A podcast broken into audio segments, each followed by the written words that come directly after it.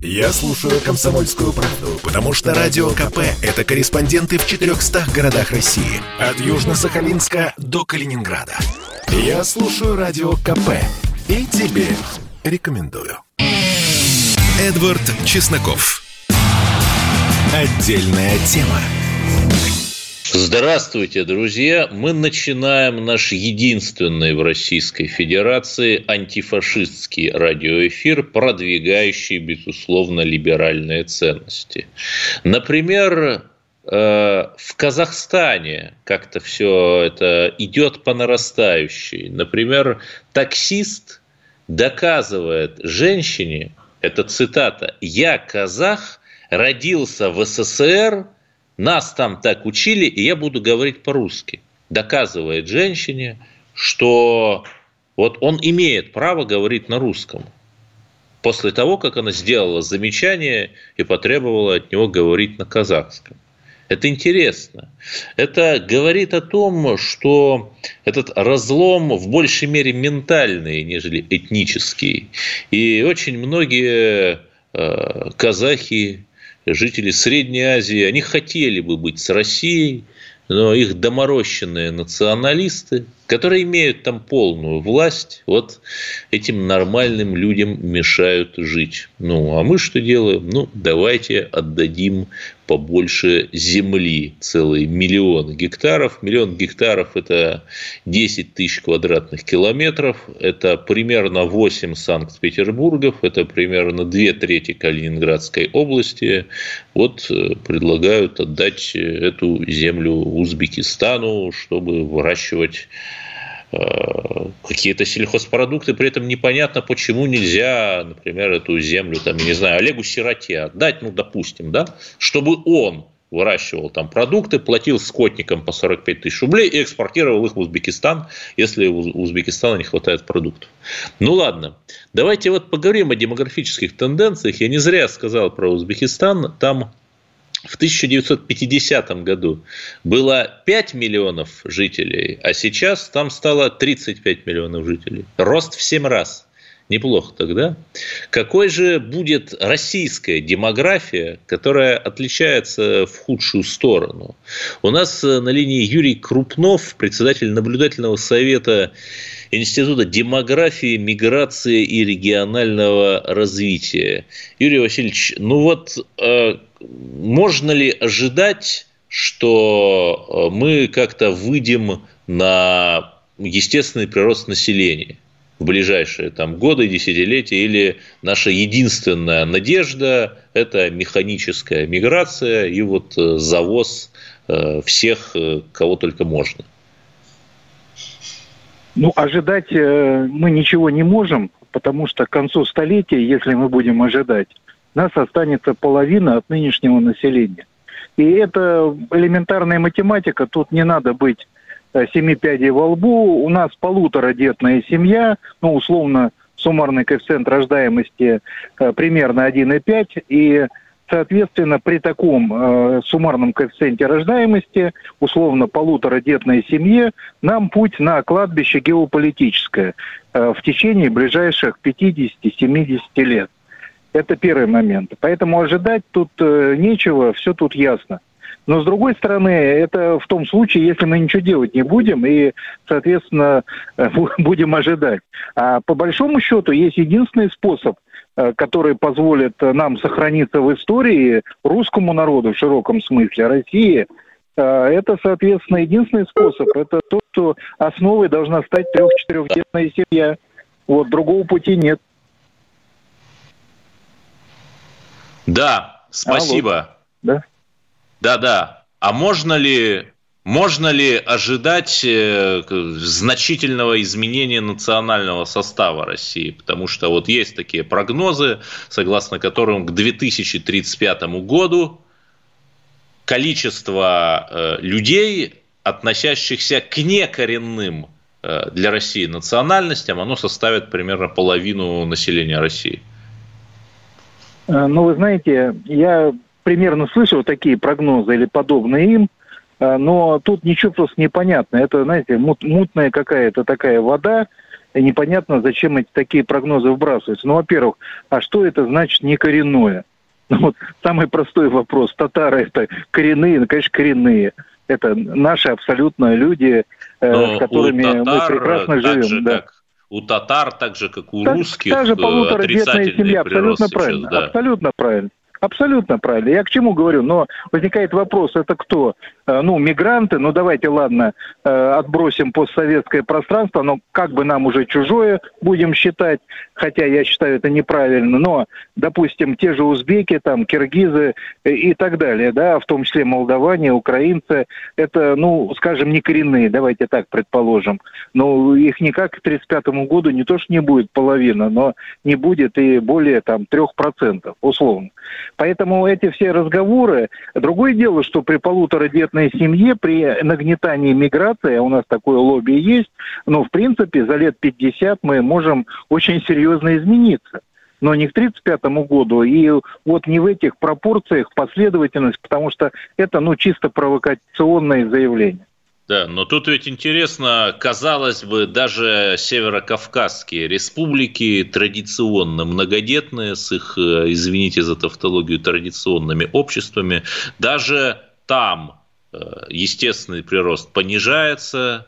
Например, Абсолютно я правильно. сам удивился, из семи правильно, правильно. Э, северокавказских республик три уже имеют такой около нулевой естественный прирост. Вот почему это происходит даже там? Ну вот смотрите, то есть, во-первых, очень точное замечание, потому что у нас обычно все по инерции лепят что-то типа мусульманские народы, да, вот у них там чуть ли не по пятеро детей, а мы вымираем, да. А, ну, это, это фактически не так, даже если говорить не про наших мусульман, но, к сожалению, у них тоже полуторадетная семья, если брать европе... э, мусульман, так сказать, отдельно сейчас чуть Северный Кавказ. Даже в арабских мусульманских государствах такой же уже ниже коэффициент, естественно, собственного воспроизводства.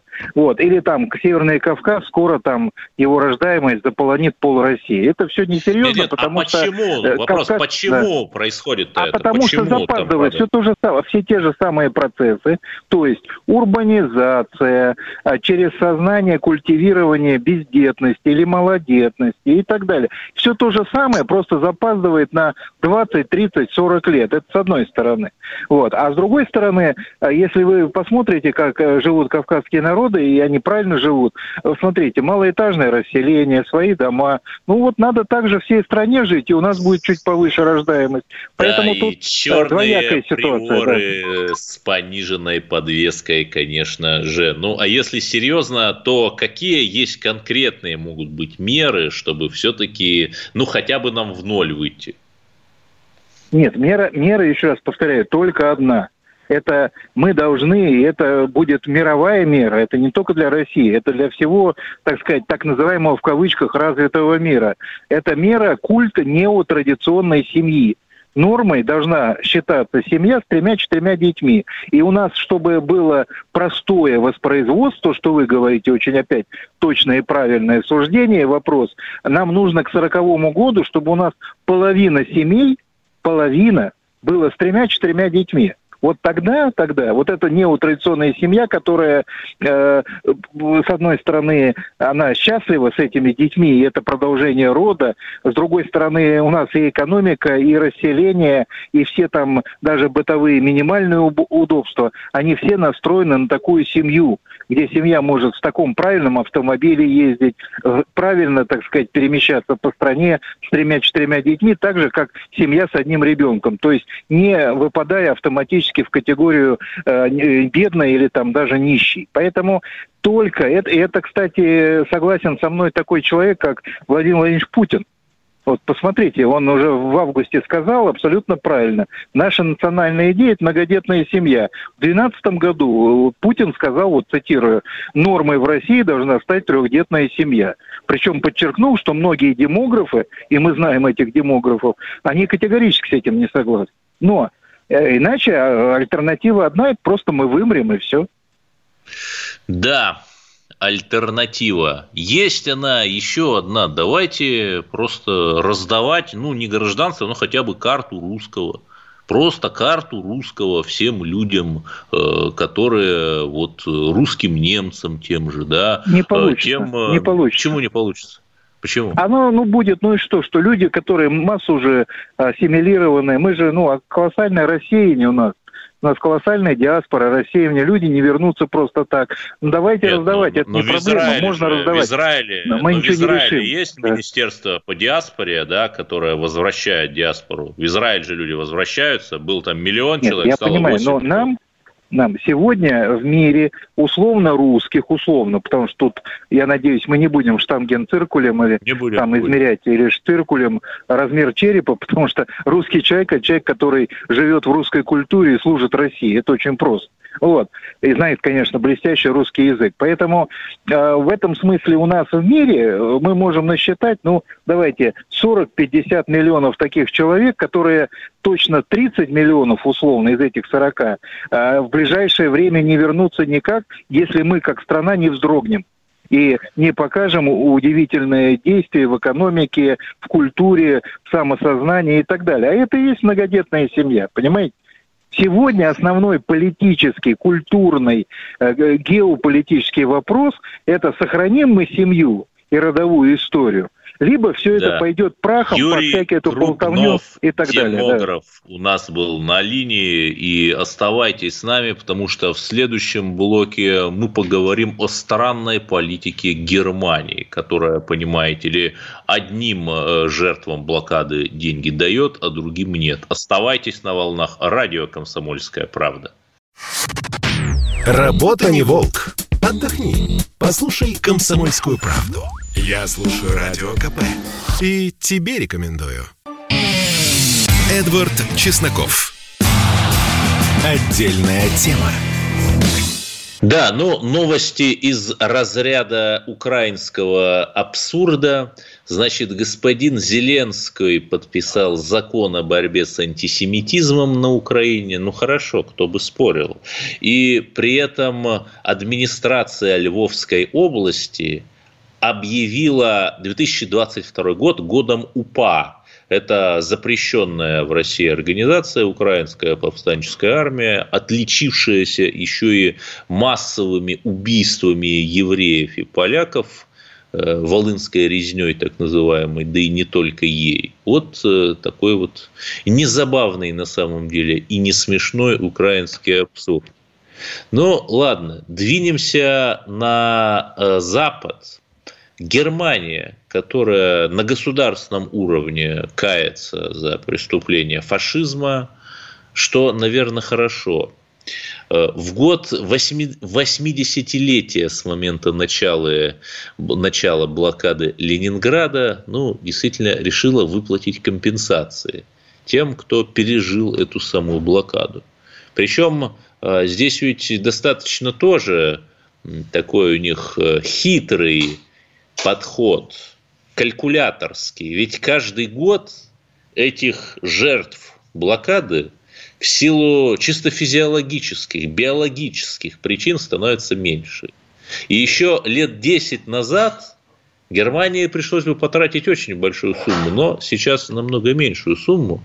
Но что интересно, э, по давайте про деньги, это же самое интересное, по 375 евро в месяц Германия будет платить, но евреям, которые вот пережили блокаду Ленинграда.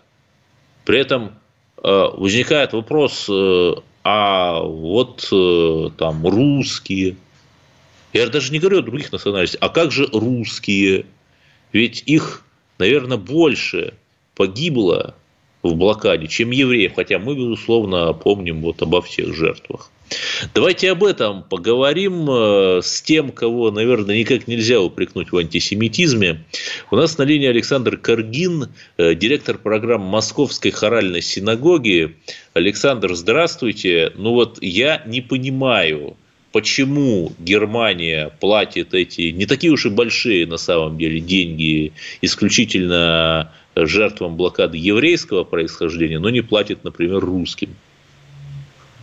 Да, приветствую, Эдвард, приветствую всех э, слушателей. Э, смотрите, мое видение здесь следующее. надо понимать две составляющие. Первое, что сам по себе Холокост, понятно, что это уникальное явление, и когда выделяют именно евреев, то почему выделяют именно евреев? Потому что евреев уничтожали именно за то, что они евреи. Не потому, что они граждане другой страны, не потому, что, там, не знаю, с ними воевали, а именно потому, что они не той национальности, и не было у евреев шанса спастись. То есть, в принципе, нельзя было ничего сделать. И поэтому уничтожение евреев, оно выделяется там перед, там, не знаю, погибло же вправду огромное количество представителей других национальностей, даже большее количество, чем евреев, это понятно. Да, но именно евреев уничтожали только за то, что они евреи. Конкретно по этому решению правительства Германии я считаю, что оно абсолютно ошибочно. Потому что в данном случае речь о блокадниках, о блокадниках Ленинграда. Э, люди там страдали не по, то есть не по национальной принадлежности, а потому что оказались, в самом Ленинграде. Да, э, в окруженном Ленинграде. И страдали там люди в абсолютно в одинаковой степени всех национальностей. И это не, не, не лично это решение правительства Германии непонятно. Конечно же, выплачивать должны людям в данном случае, вне зависимости от их национальности, там, евреям, не евреям. Какая-то единая должна быть сумма справедливая, которая должна выплачиваться всем, всем кто пострадал от э, действий э, немецко-фашистских войск.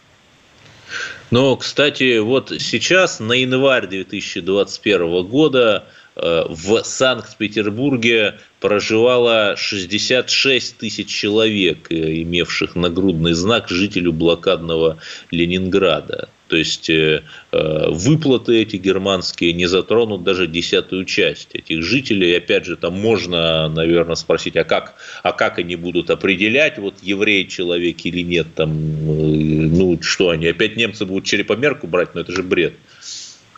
Ну, они документы, скорее всего, будут какие-то запрашивать, там, свидетельства, там, о рождении и тому подобное. Я думаю, я не знаю, я могу предположить. Вот. Но сам подход, просто еще раз, то есть, ведь когда речь идет о блокадном Ленинграде, там страдали люди не по национальной принадлежности. Там страдали те, кто там оказался. Вот. Это не было связано с нацией, да, поэтому сам подход, что выплачивают только евреям, в данном случае он нелегитимен. Ну да, в общем, странное. Причем я, э, чтобы просто оценили и мой собеседник Александр Каргин и наши радиослушатели, я только что сказал, что на начало нынешнего года оставалось, ну, примерно 66 тысяч э, блокадников живых. Э, в 2006 угу. году их оставалось 217 тысяч. То есть, видите, да, стремительно практически с каждым десятилетием сокращается, к сожалению, количество.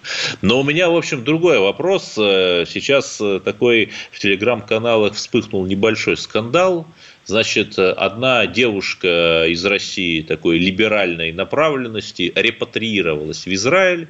И первое, что она сделала, это она написала для израильских левацких СМИ такую статью. Я даже не буду там говорить, как называется, чтобы не делать лишнего пиара там, где он не нужен. Написала статью, где полила грязью армию обороны Израиля, где там практически назвала израильтян оккупантами и так далее, и так далее. Вот что такое происходит. Э, то есть э, люди, получается, репатриируются. То есть меня-то удивляет, но я понимаю, когда в России у нас либералы имеют все, начиная от своих квартир на чистых прудах и заканчивая э, профессорскими кафедрами в государственных университетах и поливая это все грязью, ну хорошо. Но получается, что у вас в Израиле то же самое. Ну, я не в Израиле, я в России живу. А, я думаю, что, ну, я могу сказать просто за ситуацию в Израиле, да, у меня там много друзей, товарищей. А, я думаю, что все очень логично, Эдуард. Здесь нет никакого противоречия. А, если я правильно понимаю, о какой статье речь, о какой девушке речь, этот человек здесь придерживался леволиберальных взглядов, ярко выраженных. Леволиберальная повестка, она все-таки сегодня по миру, она выстраивается как нечто единое. Да? Может быть, там еще лет 20 назад это было не так, да, и можно было там, и человек мог быть, да, по каким-то взглядам здесь, да, в России он был, э, э, он, он ругал государство, а приезжая в, государ... в Израиль, да, он по отношению к Израилю занимал абсолютно другие позиции. Да. Может быть, лет 20 назад такое и было. Да. Сегодня это уже не так. Сегодня есть некий единый подход. В рамках этого левого подхода, леволиберального, да, э, есть какие-то злодеи. Да. Понятно, что современная Россия, да, она представляется в негативном свете. Да. Так Израиль тоже. Израиль тоже. И, ну, как бы тут нет противоречия, да, она здесь, она была там скорее всего, против России, против действующей власти, да, как-то все это критиковала, ругала и тому подобное. Она переехала в Израиль. Она переехала в Израиль, потому что имеет право по закону возвращения. Да? Она здесь использовала бонусы России, переехала в Израиль, использует бонусы Израиля. Все как бы, то есть ее поведение, стратегия не изменилась. Ну так там она ругает Израиль, потому что, потому что это входит, в, повторюсь, в эту самую повестку, да, негатив к Израилю, там, то, что Израиль оккупант, то, что Израиль это такое ужасное государство – в принципе, я об этом уже много раз говорил, по и у вас в интервью, что э, часть этой левой повестки, она все больше скатывается в антисемитизм. Так что все да. понятно. То, что ненависть к России и к Израилю, оно все как бы это то, что она здесь не любила э, Россию, а там не любит Израиль, это в принципе часть этой повестки. Это да, да, хорошо. Еще давайте э, к большой политике перейдем. Э, Нафтали Беннет, э, новый премьер-министр Израиля, был в числе того не очень большого количества мировых политиков, которые поздравили президента Путина с днем рождения, который, кстати, отмечаем сегодня, и мы, безусловно, присоединяемся. И на 22 октября, ну, предположительно, назначена встреча Беннета и Путина. Наш э, израильский партнер к нам приедет. Вот можно ли в связи с этим ожидать какого-то прорыва в русско-израильских отношениях? Или вот будет, э, по-вашему, какая-то обычная рабочая встреча? Я думаю, это будет прежде всего встреча такое, такая встреча знакомства, да, а, такая полноценная уже. То есть э, я не думаю, что следует ожидать каких-то кардинально новых э, кардинально новых решений, каких-то кардинально новых вещей, но, несомненно, произойдет какая-то некая перезагрузка. Перезагрузка в каком смысле были выстроены уже какие-то контакты между Путиным и Нетаньяху. Это были устоявшиеся контакты, построенные на личных связях. Вот. Личные связи, они имеют большую, большую значимую роль. А, пришел новый премьер-министр в Израиле, и, соответственно, да, произойдет сейчас выстраивание каких-то новых партнерских моментов. Несомненно, будет обсуждаться взаимодействие в Сирии, да, это понятно. А, скорее всего, будут обсуждаться вещи, связанные с туризмом, потому что Израиль заинтересован а, в российских туристах. Ну да, святая земля, безусловно, да. Да, да, заинтересован, чтобы все сертификаты вакцинирования и так далее были признаны. То есть вот в этой части, в этих, по этим двум пунктам, скорее всего, переговоры, да. но и также, повторюсь, выстроятся личные отношения.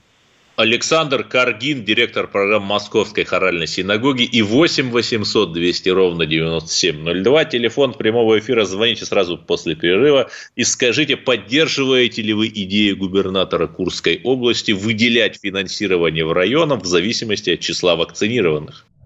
Слухами земля полнится. А на радио КП только проверенная информация. Я слушаю «Комсомольскую правду» и тебе рекомендую. Эдвард Чесноков. Отдельная тема. 8 800 200 ровно 9702 – это телефон прямого эфира. Вы можете позвонить нам и сказать, как вы относитесь к идее губернатора Курской области Романа Старовойта давать финансирование на строительство инфраструктуры и благоустройство и ремонт дорог дифференцировано. Те районы, у которых э, сейчас меньше 55% вакцинированных, районы Курской области, э, в 2022 году полностью будут исключены из областных дотаций на благоустройство территорий и реконструкцию автомобильных дорог. Просто прекрасно. Ну, кроме федеральных программ, конечно же. Вот давайте мы этот э, курский почин обсудим с экспертом. У нас э, Сергей Маркелов, политтехнолог, политсоветник, генеральный директор коммуникационного агентства Markelov Group. Сергей Николаевич, здравствуйте. Ну вот вы эксперт добрый вечер, пиара. Добрый Скажите, вечер. это такой неудачный пиар? Может быть, губернатор Курской области просто очень хочет в отставку, но по каким-то причинам вот не может об этом прямо сказать. И вот так, знаете, если вы в заложниках, моргните, да? И такое говорит.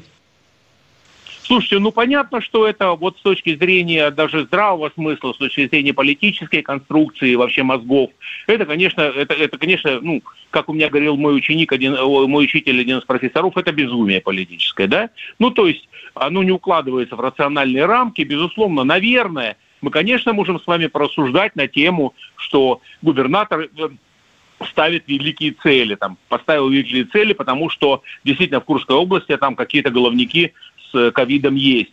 Но вот сам факт, вот эта механика, да, инструментарий, как мы говорим, да, политологи, инструментарий, как это достигать, конечно, вызывает, ну, если не, э, не только вопросы, но и просто, просто гипервопросы. И поэтому, конечно, когда вдруг зависимость ставится ситуация от а, там как бы вы, вы, вы, вы женитесь, но вот э, если вы женитесь только после того, как вы как бы покажете мне, а есть у вас женилка или нет, но это как бы такая история, знаете, грустная. Поэтому я думаю, что, э, как всегда, в России вот чиновники, они, знаете, они э, вот они на выдумку, на выдумку хитры, но на самом-то деле э, откуда выдумка рождается, да, то есть мотив на эту выдумку, это то, что нет тех инструментов, и губернаторы начинают придумывать какие-то инструменты новые. Нет инструментов прямого влияния, нет инструментов прямой пропаганды, там, значит, прививок и так далее, и так далее. И когда, ну да, условно говоря... политики, политтехнологии одни остались. Ну, вы знаете, это даже не политтехнологии, поверьте. Политтехнологии сейчас настолько крутые, настолько тонкие, что можно что угодно. Вон путинские политтехнологии, слушайте, ну, в два с половиной раза подняли, ой, прошу прощения, там, до, до 2500 подняли цену на, на этот самый. Вот это политтехнологии, там, на нефть на в Европе. Ой, да, на газ, да, простите, да. Понимаете, да? А это, это, это, это, это плохие политтехнологии, это такие никчемные, это, это глупые, это смешные политтехнологии, если их называть политтехнологиями. Это просто отчаяние, это типа это, это технологии отчаяния социального от руководителя региона. Вот и все, ни больше, ни меньше. Да, понятно. Ну, давайте, в общем, уйдем от Курской области, ибо Совершенно верно. там последние выборы были в 2019 году, следующие через да. 5 лет в 2024, и все уже забудут, 24. наверное, сто раз наверное. об этой странной наверное. фразе. Давайте поговорим, ведь э, коронакризис – это классическая история про антикризисный медиа-менеджмент. Вот можно да. ли говорить а я это к чему же э, сказал? Ведь да. э, свыше 27 э, тысяч новых заболевших в сутки. Мы опять ставим антирекорд. Э, и понятно, что я там с вами не хочу, разумеется, обсуждать медико-биологическую ситуацию, угу. вот этот аспект. Здесь мы с вами ничего не понимаем. Но с точки зрения медиакоммуникаций, можно ли сказать, что вот мы все сделали, мы это, я имею в виду политический класс, власти. А, вы знаете, вы знаете, э, извините, да нет, конечно. Потому что вот это, знаете, вот традиционная российская беда, я имею в виду с точки зрения, вот мы не умеем, вообще российский мозг, вы знаете, я вот как бы как человек, который занимался этим, внутренне исследовал, даже диссертацию начинал писать на эту тему, российского, русскому мозгу ему очень сложно работать с виртуальными мирами. Российский мозг, русский мозг, он работает лучше с материальным миром. Вот, то есть, поэтому у нас и сказки такие более материальные, чем виртуальные и так далее. То есть у нас там нет в сказках героев, да. которых нет на самом деле. У нас это э, герои всегда откуда-то придуманные, там это, это трехголовый ну, да. змей, ну это змей дедушка, и так далее. Дедушка, да, дедушка, да, да. бабушка, мышка, наружка Совершенно и так далее. верно. Да. У нас такие, мы, мы, мы материальные, поэтому русскому мозгу вот это сложно, знаете, все эти штуки. Поэтому э, к чему это привело? Это приводит всегда, что когда мы в пиаре, а пиар это же мы понимаем, что это виртуальные миры, это же бесконечность, это же как бы э, придумывая то, чего нет на самом деле. У нас начинаются проблемы, потому что мы все перепутываем, у нас нет как, как как, как к последним полетам, там, значит, с последним у нас э, стартом там, э, как бы корабля ой, прошу прощения, вот этих киношников наверх, это то же самое. Все перепутано. То есть никто ничего не понимает. Как так и Нет, в ну хорошо, но, но, но критиковать, это, критиковать это достаточно легко. А вот предложите какую-то хорошую альтернативу. Вот как нам э, Ой, с медийной точки зрения и ковид да. обуздать, и вакцинацию поднять? Как? Слушайте, есть, есть отработанные вещи. То есть мир в этом плане, конечно, чуть впереди нас с точки зрения вот таких прямых, прямых э, пропагандистских стимулов для за, как заставить общество делать то, что нужно, э, даже если общество этого не понимает. Ну, то есть там, начиная вот давно, например, уже известно, что Америка давно уже там и Европа протестировала, что всякие премии и конкурсы не стимулируют как бы прививки и так далее. Что стимулирует? Стимулирует, как вы, вы можете удивиться, это а, разговоры между людьми, то есть программирование разговоров, то есть один человек передает горизонтально другому. То есть не вертикальная команда, там, государство там сейчас заломит руки и как бы скажет, если не туда, то сиди, мы тебе, так сказать, по, по рукам, по ногам. А вот именно как бы, когда государство сделает такое программирование социальное, когда люди начинают сами друг друга агитировать. Это есть такие технологии, они работают. То есть, когда, условно говоря, если мы с вами друзья и живем через стенку, то я бегу к вам и говорю, слушай, если ты не, не привакцинировался, давай вакцинироваться. Почему? Потому что я услышал, я сказал. То есть, горизонтальное программирование, а не вертикальное, а вот, как привыкли да, в России. Это, это, это правильно с точки зрения стратегии, но тактика, вот как э, это, это, этого горизонтального распространения нужной информации информации добиться? Слушайте, ну, ну самое главное, я повторяю, самое главное, что во всем мире действует бетонно, вообще две технологии, чтобы заставить человека и общество э, действовать э, так, как нужно, даже если оно не соображает, как нужно.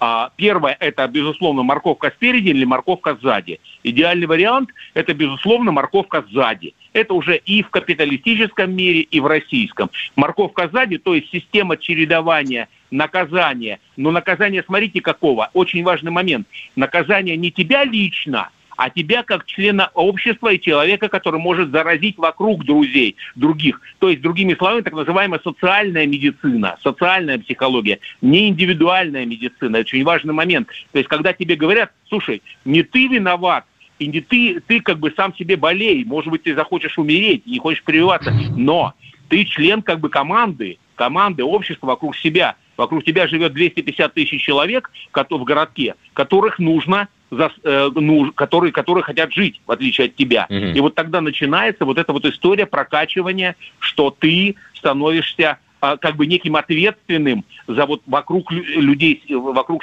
вокруг людей, людей, простите, вокруг себя. Вот что важно.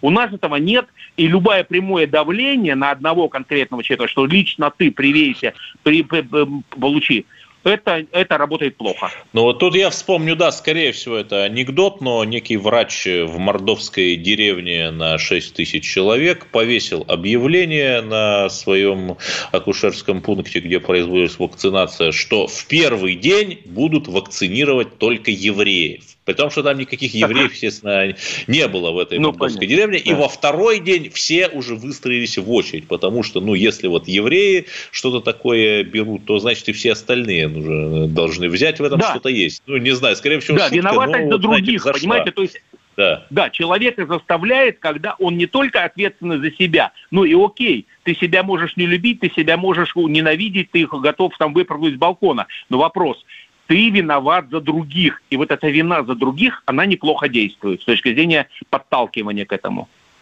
Да, Сергей э, Маркелов, политтехнолог, э, директор коммуникационного агентства Markelov Group у нас был сейчас на линии. И 8 800 200 ровно 9702. Э, человек... О, Михаил из Белгорода, вы в эфире.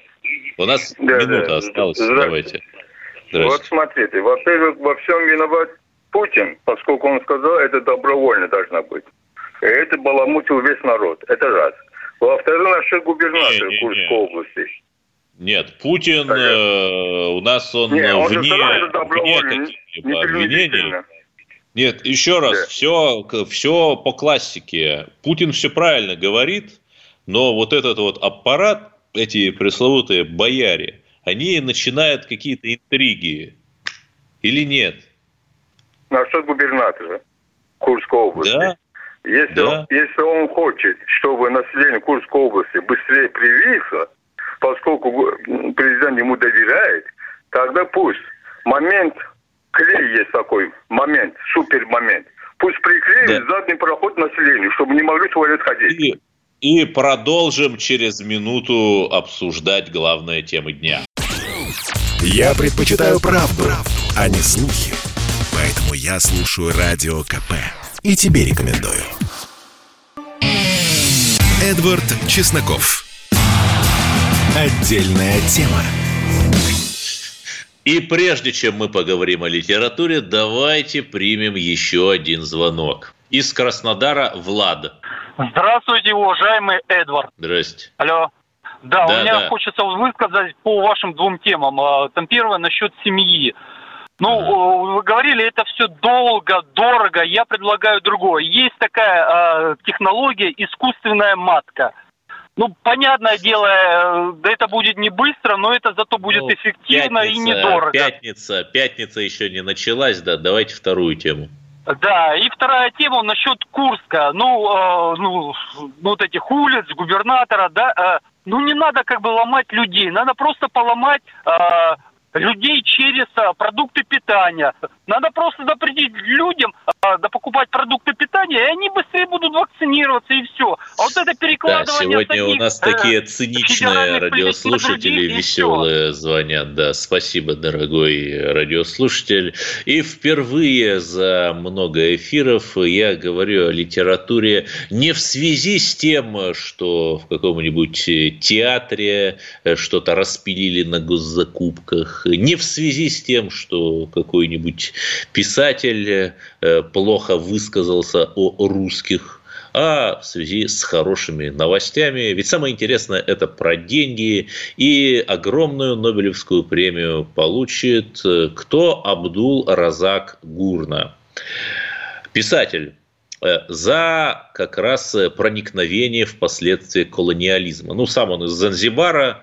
Я так понял, что он наполовину африканец, наполовину араб, живет последние 50 лет в Великобритании, там пишет, э, преподает в ВУЗе, при этом я, э, в британском, естественно, при этом я как-то сомневаюсь, что даже при всей своей борьбе с колониализмом э, он называет английский шекспировский язык какими-либо мерзкими словами, как, например, Гасан Гусейнов в высшей школе экономики профессор делал. Ну, ладно.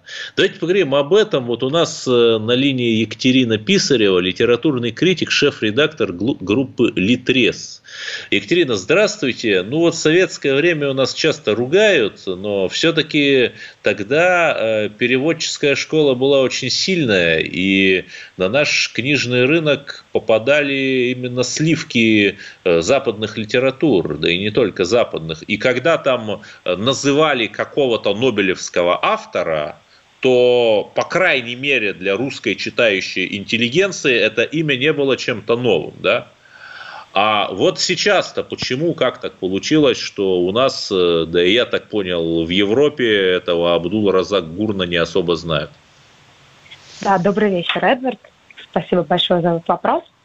А, вы знаете, а, это действительно неожиданный выбор Нобелевского комитета – а, Гурман действительно не является писателем э, первого эшелона даже среди э, постколониальных исследователей.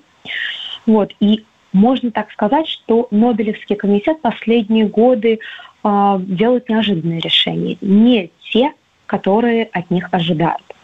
А, в прошлом году, как вы помните, а, присудили премию Луизе Глюк, которая тоже неизвестна российскому читателю. Да, вот эта проблема. Поэтесса. Я простите, что я вас, я вас перебью, но мы даже не можем вспомнить Ничего. там, кроме Алексеевича, да, может быть, тех, кого, ну, хотя бы вот хоть как-то знает, да, хотя мы вроде интеллигентные Нет. люди, литература. Ну, почему? Почему? В 18 году Ольга Токарчук, известная польская писательница э, Казуо Сигура, в 17 году был э, британский писатель японского происхождения, которого очень хорошо знает российский читатель. Э, из неожиданного Боб Дилан, которого тоже знали, но наверное, не как Но литератора, а как это мя- да, да, да. Да. Ну, э, то есть э, нет, чаще всего говорят, э, объявляют, э, скажем так, кандидатов, которых можно было предположить или о которых мы хотя бы слышали в России. К сожалению, о Гурне я не могу такого сказать, потому что он, кажется, не переведен вообще на славянские языки. Вот. Да и в Европе не ну, скажу, да, я что поразился. он популярен. Э, даже его англоязычная статья в Википедии, но ну, это буквально один экран, там очень, там один абзац биографии, там просто перечисление книг, ну то есть такое ощущение, что реально вот, ну, человека не знает, потому что, ну, посмотреть там про любого современного, действительно, маститого писателя в Википедии, там очень, очень большие такие протяженные статьи, вот я так не понимаю. Согласна, действительно было неожиданностью, даже если вы изучали списки букмекеров, ни разу не фигурировало там его имя. И даже не в первой десятке, там, мне кажется, даже если брали бы топ-100, оно бы не а, возникло да. там. Вот, ну, но ладно, по, в общем, по понятно, что да, понятно, что душа Нобелевского комитета потемки, а вот мы-то в России можем ли иметь надежду прочитать когда-либо шедевры Абдул-Разака Гурна, может быть, там сейчас уже в пожарном порядке его переводчики уже русифицируют, вы не знаете? А, я думаю, что сразу же сейчас начнутся уже торги за перевод э, этой книги в России. Чаще всего так и происходит в последнее время, потому что любая премия, будь то Нобелевская премия, Пулицеровская или же просто какие-нибудь российские премии, они дают э, продажи, они дают писателю шанс быть услышанным на международном уровне. Ну да, безусловно, но вот опять я смотрел списки самых продаваемых книг российских, зарубежных, и там, ну, как-то нету нобелиатов. Вот из года в год их там нет. То есть, может быть, ну, Нобелевка уже давно перестала быть каким-то литературным маяком, там, а нужно ориентироваться на что-то другое, отвечая на вопрос, что читать или нет. Ну, ориентироваться всегда нужно прислушиваться к своему сердцу. Я абсолютно уверена, что это так. Даже любой литературный критик, а, Нобелевский комитет или любой член жюри не может вам порекомендовать что-то, что точно вам понравится. А, Все-таки нет универсальных рекомендаций. Да, вот, а у нас вот э, осталась минута буквально. Посоветуйте, кроме, конечно, Эдварда Чеснокова и Захара Прилепина, кого еще можно читать в России у нас сейчас? Именно русских писателей или Да, да, любых? русских, русских. Давайте с русских начнем. Ну, для начала прочитать э, памяти памяти Марии Степановой, которая вошла в шорт-лист Букеровской премии. Э, посмотреть, э, над чем работают наши соотечественники в молодые. Вот мне интересно как раз-таки поколение 30-летних. Вот Евгения Некрасова, ее э, роман «Кожа» очень любопытный и тоже про, э, скажем так, тему э, колониальную. Вот, э, это Оксана Васякина, это любопытно то, что она делает сейчас э, в ее дебют, в дебютном романе. Это, наверное, я бы порекомендовала обратить внимание на то, что делает Ладно, не хотелось бы, наверное, да, К сожалению, да. И самое главное, что Эдвард Чесноков сейчас пишет роман об Африке, тоже, можно сказать, постколониализм, вполне в тренде Нобелевской премии. Э, литературной критики Екатерина Писарева у нас была на линии. Спасибо. И самое главное, друзья, ну, слушайте, конечно же, радио «Комсомольская правда», потому что, ну, по большому счету, больше слушать просто нечего. До свидания. Эдвард Чесноков. Отдельная тема.